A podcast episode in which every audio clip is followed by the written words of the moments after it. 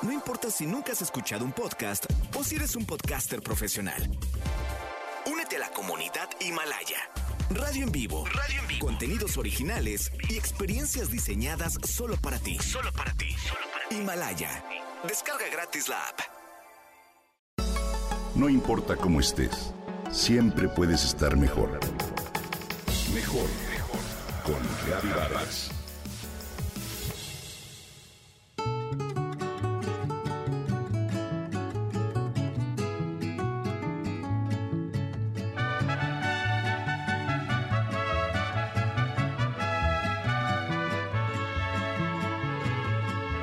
En casi todas las casas existe alguna olla, plato o cuchara de peltre.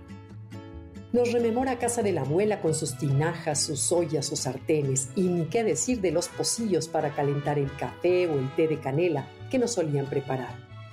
Sí, es ese traste blanco o azul con orillitas azules o negras, incluso las hay en verdes y cafés con puntitos. Es un material que se ha usado desde hace muchos años y que hoy recobra fuerza e importancia Incluso se le ha considerado como parte de una tradición mexicana en el emplatado de nuestra deliciosa gastronomía. Por mucho tiempo se le acusó y se le juzgó como un material tóxico para el cuerpo humano. Se dijo que contenía plomo, lo cual hoy representa una falacia. Hoy haremos justicia para este material que se usa para la cocina en especial. Es originario de Alemania. En el siglo XVIII y se usó para recubrir esos utensilios de cocina que estaban realizados de cobre, pues este es un material que literalmente deja un sabor metálico en la comida. Después de un tiempo, el peltre y el recubrimiento de utensilios llegó a América y se hizo sumamente popular. El peltre era una aleación que se componía de estaño, cobre, antimonio y sí, plomo. Por eso fue satanizado. Hoy ha evolucionado para quedarse en nuestros básicos de cocina. Hoy es un tipo de acero esmaltado o porcelanizado que resulta de una fusión térmica entre un esmalte de vidrio pulverizado y el mismo acero. Es decir, ya no contiene en muchos de los casos ni estaño, ni cobre o antimonio, y mucho menos plomo. Hoy los utensilios de peltre son libres de tóxicos y también ayudan a mantener mejor conservada la comida. Este material es un excelente conductor de calor, bastante resistente, durable y fácil de limpiar.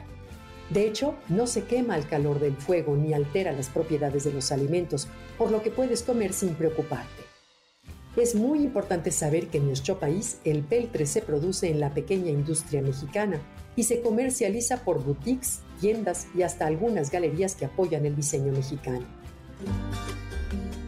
El peltre puede durarte toda la vida y hasta puedes heredarlo.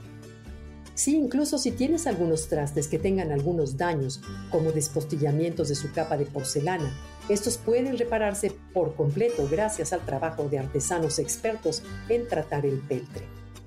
Incluso puede ser un material ecológico ya que puede sustituir a muchos desechables de primer uso.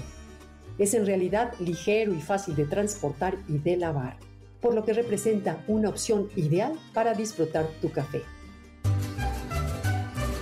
También es térmico, es decir, puedes servir bebidas calientes o frías sin que dejen de estarlo en poco tiempo.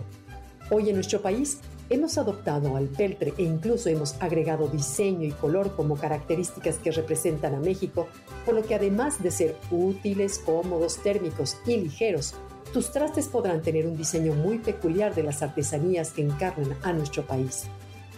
Con el regreso del peltre y su condonación, las generaciones anteriores están más que felices, pues es un material que les trae memorias y recuerdos de su época, y las nuevas generaciones, por otro lado, admiran el trabajo, el diseño y lo práctico de los trastes que se elaboran con este material. El peltre.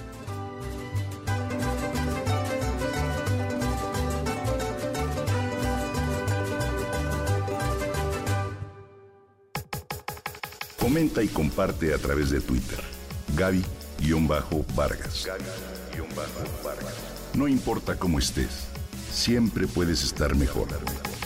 Mejor, mejor. Con Gaby Vargas.